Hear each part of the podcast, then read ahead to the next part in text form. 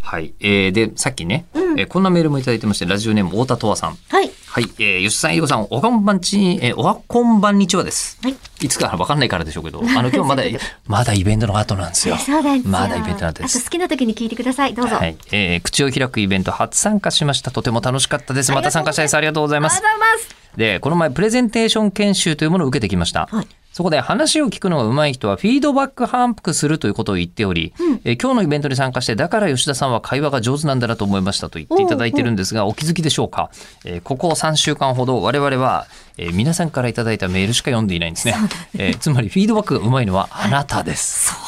えー今言っていただいている。いや、ありがてえですよだからね。まあ本当にね、この間のここ2日ほどまなまこさんのとかいましたもんね、あはいあのまとめ力とかね、見てると、まだ素晴らしいみわかたりいなやふ。すいうに思うじゃないですか。でもそれをね、言葉の上で捉えて、そういうことかな、ではなくて、できたら脳幹で体感してほしい。そうね、うん来るためにはね。うんえーで、その脳幹でやってるのを前川大輔さんがこれ指摘してくれてますが、うんはいえープナン族の話、えーいろいろね、みんな共有っていう意識しかないから、えー自分がなんか持ってってると、もういいんでしょ、それっつって。うん例えば、あの、財布の中のお金は勝手にプナンが使うと。そうねそうそうあそあいうう。ふだうっにてそこにあるんだもだん、からね使うものがって言いてたじゃなうです。かえーそれに対して、えーえりこさんが言った、ゆるいカツア ゲ、えーっていう言葉まめろちゃやくちかゃなねで笑いました。これフィードバックですよね。これ ねえーとかね、えー言ってる中で、うんえーっとですね、これは、ラジオネームピケさん。お、はい。からいただいてました。えー、2年ぶり、イマジンスタジアムと3年ぶりのイベント、めちゃめちゃ楽しかったです。よかった、はい、本当で印に。象的だった3年ぶりにプナンに行ったら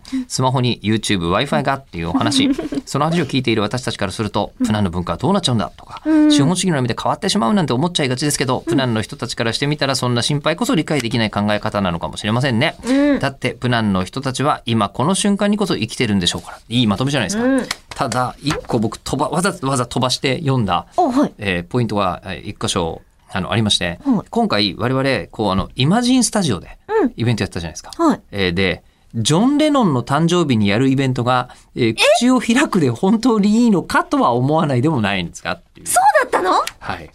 えーあの、僕もそれ全く知らずに、えーこんなことやってまして、えーこれに気づいてくれたのはありがたいなと思うんですけど、えー一個だけ、あの、思う、思い出したことがありまして、はいえーイマジンスタジオの鉄の起きて、えー小野洋子さんの許可もらってますから、はあえー小野洋子さんが、ね、言った、このイマジンスタジオ、イマジンという名前を使うからには、絶対にやってほしくはないことがあると。